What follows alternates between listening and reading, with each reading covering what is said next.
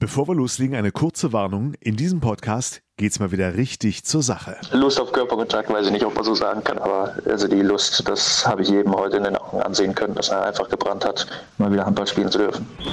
Löwenzeit, der BHC Handball Podcast. BHC, Präsentiert von den Stadtsparkassen in Remscheid und Solingen. Gut für Remscheid, gut für Solingen. Die Löwen hatten Hunger und Essen hat geschmeckt. 32 zu 22 gewinnt der BRC beim Tusem Essen und setzt ein weiteres Ausrufezeichen. Erst recht, nachdem man vier der letzten fünf Wochen in Quarantäne verbringen musste. Ja, alles andere als Zufriedenheit äh, wäre natürlich jetzt auch äh, gerade so ein Frevel. Sagt Jörg Föste, mit ihm und David Schmidt sprechen wir gleich über diesen besonderen Derby-Sieg, über schlechte Verbindungen und schwere Beine, aber auch über vielleicht die Parade der Saison und ein neues BHC-Baby. Wie kriege ich von Baby jetzt den Übergang zu Thomas Rademacher aus der Sportredaktion des Solinger Tageblatts? Hm, vielleicht indem ich einfach sage Hallo Tom. Hallo Thorsten. Jawohl, denn mein Name ist Thorsten Kabitz von Radio RSG und damit rein in Löwenzeit Folge 99. Da wir gleich ausführlich mit unseren zwei Interviewpartnern sprechen, Tom, halten wir uns mit der Analyse kurz, obwohl man sagen muss, dieses 32 zu 22 war gerade nach dieser Quarantänezeit mehr oder zumindest deutlicher, als wir es vorab in unseren kühnsten Tipps und Träumen erwartet hätten. Zehn Tore Sieg für den BHC, das äh, ist fast schon so, dass sich Essen hier ein bisschen unter Wert geschlagen hat, ähm, muss man letztendlich ja so sehen, denn ähm, das waren war, war ein Start-Zielsieg vom BRC und ich fand auch bis auf eine kleine Phase hatten sie die Kontrolle, aber dass es dann am Ende äh, zehn Tore werden, das ist schon stark und vor allem auch äh, kommen die aus einer Quarantäne zurück und äh, ohne, ohne großes Training und dann ähm, gewinnt man halt mal ebenso beim Tusem Essen. Muss man erstmal machen, denn äh, der Tusem hat zuletzt wirklich sehr starke Spiele gemacht, äh, auch ein paar gute Ergebnisse gehabt, aber vor allem sich in vielen Spielen sehr, sehr gut präsentiert. Und da ist ja, der BRC hat ja wirklich fast nichts anbrennen lassen. Ähm, ich bin regelrecht begeistert über diesen Auftritt. In der letzten Podcast-Folge haben wir hier noch mit Christopher Rudek gesprochen. Der hätte gestern sicher auch gerne mal wieder im Kasten auf dem Feld gestanden, war allerdings nicht notwendig, weil sich Thomas Schmirk war im Tor mal wieder in die Man of the Match Auswahl beim BRC gespielt hat. Du hast aber auch noch zwei andere Namen auf dem Zettel, Tom. Herausragende Spieler waren äh, aus meiner Perspektive David Schmidt. In der kritischen Situation hat er Verantwortung übernommen. Direkt am Anfang hat er äh, Verantwortung übernommen. Also ihn fand ich sehr stark äh, auf beiden Seiten des Feldes, äh, aber eben auch offensiv. Und äh, Arno Gunnarsson, sehr guter Auftritt von der 7-Meter-Linie wieder mal und auch aus dem Feld. 2 für 2 geworfen, insgesamt glaube ich 7 für 7. Das ist ja perfekt, Be besser geht ja nicht. Und äh, ja, man kommt natürlich nicht vorbei am Torhüter. Thomas Schmöck war, ich glaube, am Ende hat er zwölf Paraden und eine Quote von äh, 35 Prozent oder sowas auf dem Konto gehabt. Ja, am Anfang dachte ich, ach, der findet aber nicht so richtig ins Spiel. Und dann hat er angezogen, schon in der ersten Halbzeit. Und in der zweiten Hälfte war es dann richtig, richtig äh, stark. Und äh, da Jörg Föste hat sich ja auch, das werden wir dann gleich noch hören, äh, sehr überschwänglich über die eine Parade äh, geäußert. da möchte ich jetzt nicht zu viel erzählen, aber die Parade war schon großartig und ja, Jörg Förste treibt es da ja wirklich auf die Spitze in seiner Analyse. Rudelfunk. Dann springen wir noch mal ein paar Stunden und circa 45 Kilometer zurück in die Sporthalle am Hallo in Essen.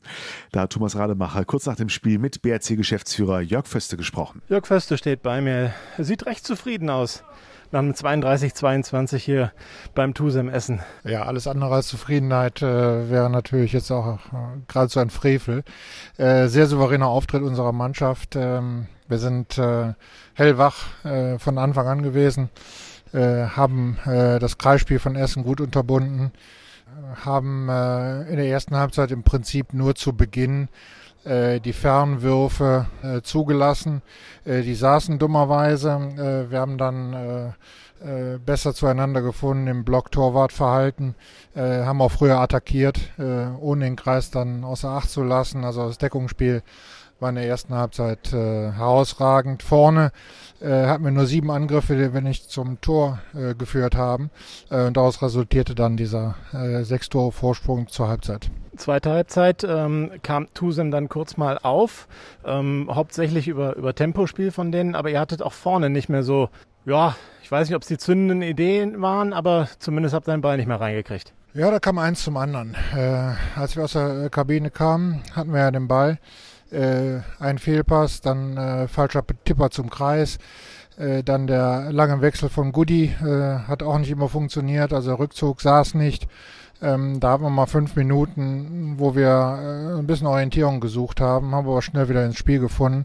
Übrigens über die gesamte Spielzeit auch dank der äh, vorzüglichen Vorstellung von Thomas Mörkova, der uns in der zweiten Halbzeit auch bei 1-0 Kontern sehr geholfen hat. Und dann zum Schluss, wie du schon sagst, äh, Thomas, Thomas Schmirkwa nimmt da ja einiges weg und dann ist das Spiel auch relativ klar da. Warst du auch, warst du froh?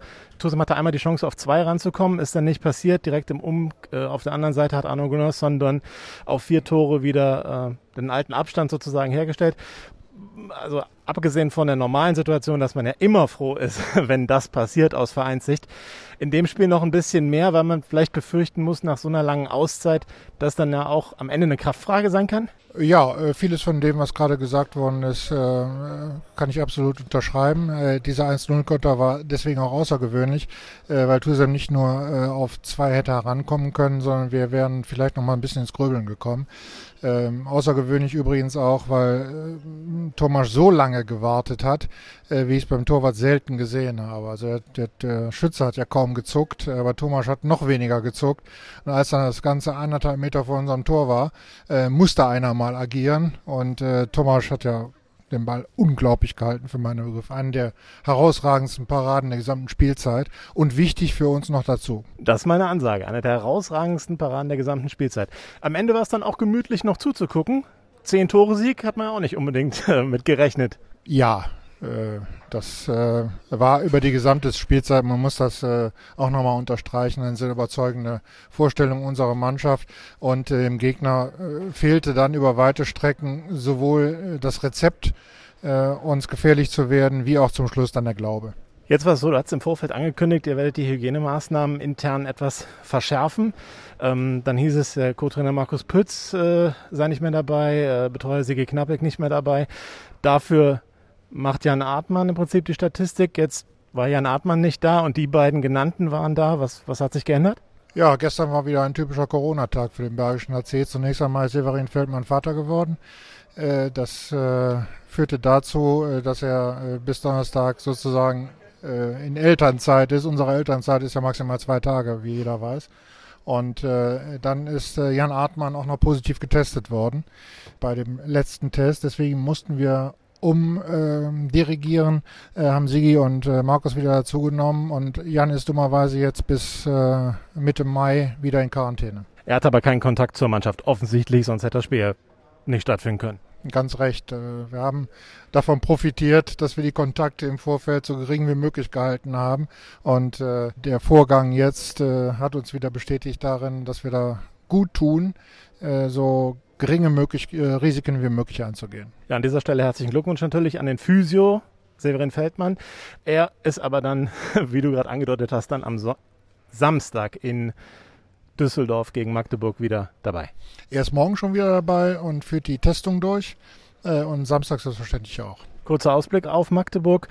Logischerweise starker äh, Gegner. Die werden ja auch äh, ohnehin vielleicht noch auch was wieder gut zu machen haben aus dem Hinspiel. Ja, äh, also aus meiner Sicht völlig ergebnisoffen, dieses Spiel. Äh, wir müssen jetzt erstmal sehen, wie wir dieses Spiel auch physiologisch durchgestanden haben. Äh, wir kommen ja aus vier Wochen äh, wenig Hallentraining, wie jeder weiß. Wir waren äh, mal kurz äh, im Norden in Kiel und Flensburg und ansonsten waren wir zu Hause. Äh, und äh, das, wir müssen jetzt erstmal abwarten. Wir müssen uns äh, morgen die Jungs anschauen und dann so gut wie möglich mit einem Lächeln auf dem Gesicht, wie es der Trainer heute Morgen gesagt hat, die nächste Aufgabe angehen, weil das anders bleibt uns ja eh nicht übrig. Wenn man ausgerechnet, alle 3,86 Tage muss der BRC, jetzt im Schnitt spielen. Mit was für einem Siegschnitt wäre es denn da zufrieden? Also wir denken ja in anderen Parametern. Wenn wir weiterhin unseren Gegentorschnitt halten, dann wäre ich sehr zufrieden. Perfekt. Danke, Jörg Förster. Gute Heimfahrt. Dankeschön. Bis dahin. Ciao. Ja, und Glückwunsch auch von mir noch an den frisch gebackenen Papa, BRC-Physio Severin Feldmann. Der hat jetzt wahrscheinlich auch Babymassagen im Programm. Ne? Und Nachtrag noch zu Teamassistent Jan Artmann. Da haben wir gehört, dass es zwischenzeitlich schon einen Zweittest gab, der aber wohl negativ war. Das macht Hoffnung, dass da für ihn nichts Schlimmeres zu befürchten ist. Aber beim BRC sind sie trotzdem nach der zweiten Quarantäne noch vorsichtiger geworden, verständlicherweise. Hat für uns allerdings zur Folge, dass äh, Tom die Spieler nicht mehr direkt nach den Partien vors Mikro kriegt.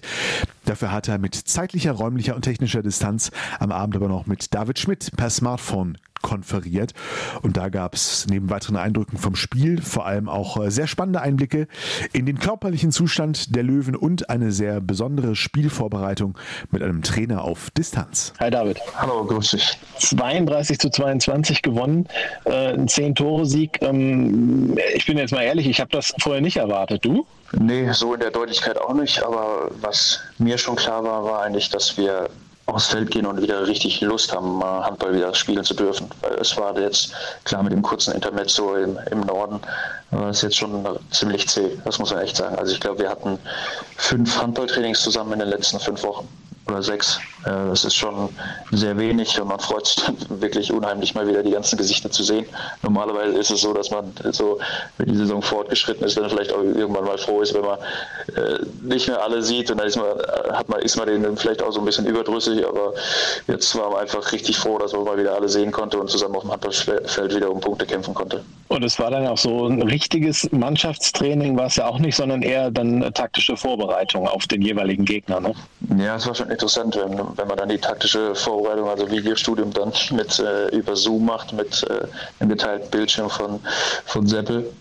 Ich weiß, dass er in der Quarantäne äh, so gekocht hat weil er so gerne bei der Mannschaft gewesen wäre, das war schon, das war ihm schon anzusehen bei den Videositzungen, die wir hatten. Also wir haben einfach auch äh, ja, zwei Trainingseinheiten gehabt ohne Trainer waren. Unser Trainer war Fabian Gutbrot und, und Chabashish. Also es war schon wirklich eine außergewöhnliche Situation. Es waren die letzten zwei Tage oder so war das dann so, dass, dass ja. ihr dann von den beiden trainiert wurdet sozusagen, weil Sebastian Hinze kam erst wirklich an, dem, an diesem heutigen Mittwoch aus der Quarantäne, ne? Ja, wir hatten äh, das Glück, dass wir äh, beim Gesundheitsamt Solingen, dass die, also nachdem eigentlich relativ klar war, so nach circa acht, neun Tagen, dass keine weitere Infektion dazugekommen ist, dass wir echt mit einem blauen Auge davon gekommen sind, dass es nur einen aus dem, aus dem Trainerteam erwischt hatte, war es dann äh, gestattet, dass wir, dass wir uns an den beiden Tagen dann zum Training treffen durften. Das Gesundheitsamt Wuppertal hat das leider nicht so gesehen.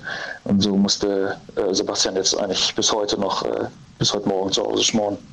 Konnte sich der Trainer das denn angucken? Irgendwie äh, habt ihr das gefilmt und ihm dann geschickt oder war er sogar vielleicht live dabei? Ich meine, die Möglichkeiten heutzutage sind ja da fast grenzenlos.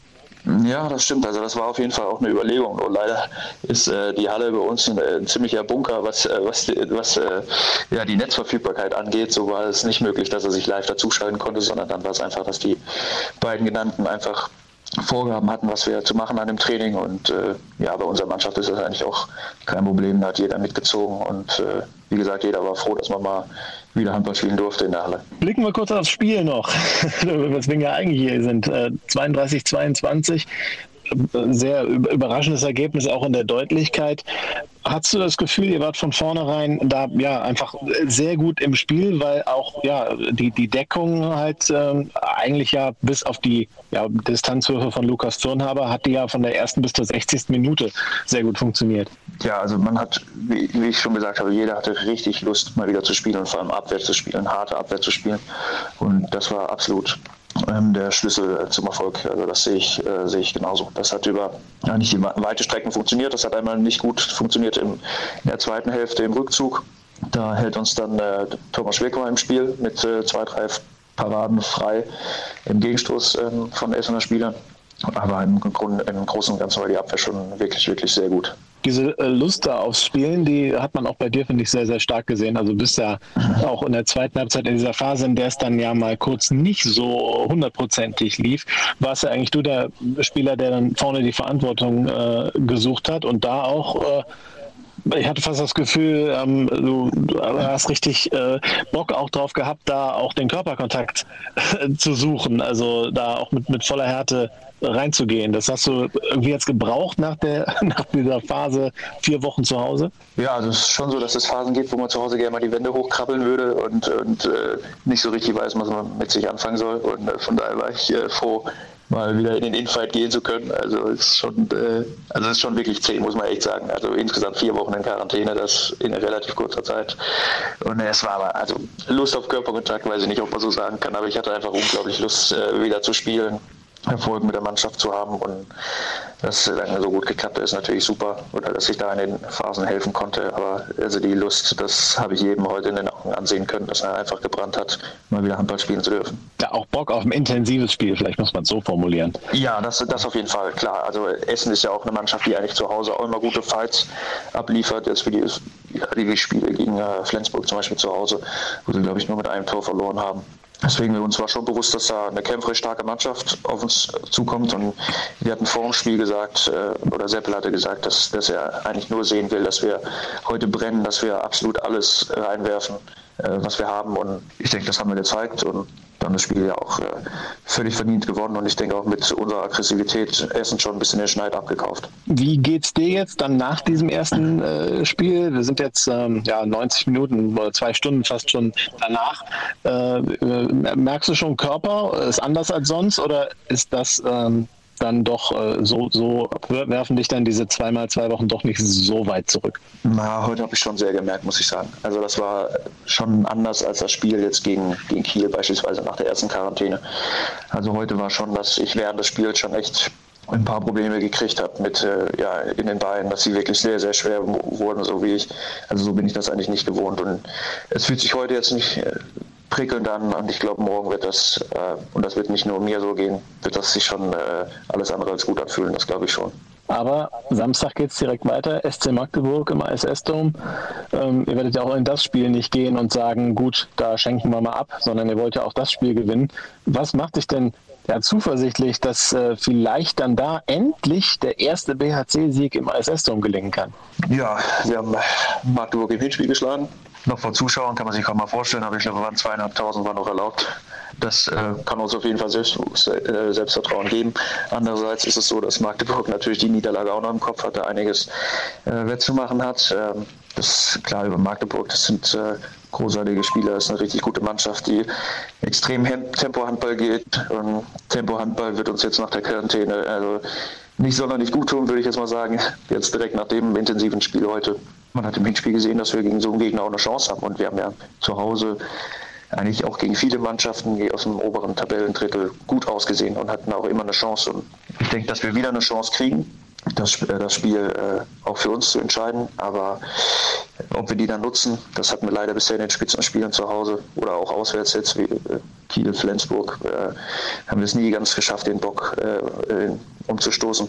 Aber mal gucken. Also jetzt gucken wir mal, dass wir uns morgen gut regenerieren, übermorgen auch und dann hoffen wir, dass wir einigermaßen frisch wieder gegen Magdeburg in Düsseldorf auf der Platte stehen. Ich glaube, äh, ihr habt zumindest die Erwartungshaltung, äh, von, von, die von außen irgendwie da ist, falls euch das irgendwas bedeutet, hier äh, mit dem Sieg gegen Essen auf jeden Fall schon mal übertroffen. Ja, ich denke, man muss jetzt schon vorsichtig sein. Also wir haben jetzt extrem viele Spiele und wir haben einen breiten Kader, das hilft uns enorm. Also das ist unglaublich wichtig, aber es ist schon eine Belastung, die jetzt erstmal zu verdauen ist, gerade mit dem, ja, wir befinden uns jetzt halt in einem, also in einem Fitnesszustand, der alles andere als wünschenswert ist. Das ist einfach so. Aber bringt auch nichts zu lamentieren. Wir gehen das Spiel an um auch da wieder zu punkten. Und dann schauen wir mal, was, was äh, bei rumkommt. Danke dir, David. Und äh, ja, dann sehen wir uns Samstag. Ne? Bis dann. Mach's gut. Tschüss. Ciao. Löwenzeit. Tja, Tom, schwierige Situation für die Löwen. Ne? Einerseits steigert der Sieg gegen Essen jetzt natürlich die Erwartungen. Andererseits ein wirklich strammes, zeitlich strammes Programm. Und ausgerechnet Magdeburg als nächstes. Das wird im wahrsten Sinne des Wortes ein echter Kraftakt, oder? Ich bin sehr gespannt, was der BRC jetzt am kommenden Samstag, wieder 18.30 Uhr, gegen den SC Magdeburg veranstalten kann, machen kann. Es ist jetzt so, der BRC spielt im Schnitt alle 3,86 Tage ein Handballspiel. 14 Aufgaben bis zum 27. Juni, wo der Saisonabschluss äh, bei den Füchsen Berlin geplant ist. Äh, die erste äh, mit Erfolg bewältigt. Was passiert jetzt in der zweiten? Magdeburg natürlich Favorit. Magdeburg hat beim HCR Langen verloren, relativ überraschend. Ähm, fand ich. Ansonsten auch eine große Siegesserie vorher hingelegt, bevor die dann, bevor sie einen Dämpfer kassiert hatten. Ich meine, es war gegen Flensburg. Äh, haben sie aber auch sich sehr, sehr stark präsentiert über eine lange, lange Zeit. Äh, von daher, ich glaube, es ist äh, alles drin, weil das der BRC Magdeburg kann, äh, hat man ja im Hinspiel gesehen, äh, auch wenn die Situation sich nochmal völlig geändert hat. Damals Saisonstart, auch nach langer, langer Zeit, das erste Pflichtspiel ja eben für beide. Äh, ganz besondere Situation, hat der BRC da die Punkte mitgenommen. Jetzt sind wir natürlich in einer ganz anderen Situation. Magdeburg voll im Training, der BRC lange in Quarantäne, ist jetzt aus, kommt vielleicht ein bisschen ausgelaugt in das Spiel. Naja, aber dennoch, ähm, es ist ja auch so, dass der SC Magdeburg am äh, Donnerstag äh, noch spielt, hat also eine Zwei-Tage-Pause. Vielleicht ist das dann doch so ein, ja, so ein kleines bisschen ausgleichende Gerechtigkeit äh, für den BRC, äh, diesen, diesen generellen Nachteil eben hat. Du, ausgleichende Gerechtigkeit würde ich am Samstag auch als Ergebnis nehmen. Andererseits wackelt der vorhin erwähnte Bock schon länger und wartet darauf, mal umgestoßen zu werden. Wir legen auf jeden Fall schon mal den Sekt für den Sonntagsbrunch kalt, denn wenn wir uns nicht verzählt haben, dann erwartet euch am Sonntag nach dem Magdeburg-Match die 100. Folge des BHC Podcasts. Bis dahin, eine gute Restwoche. Wir hören uns. Löwenzeit, der BHC Handball Podcast. BHC, auf geht's! Präsentiert von den Stadtsparkassen in Remscheid und Solingen. Gut für Remscheid, gut für Solingen.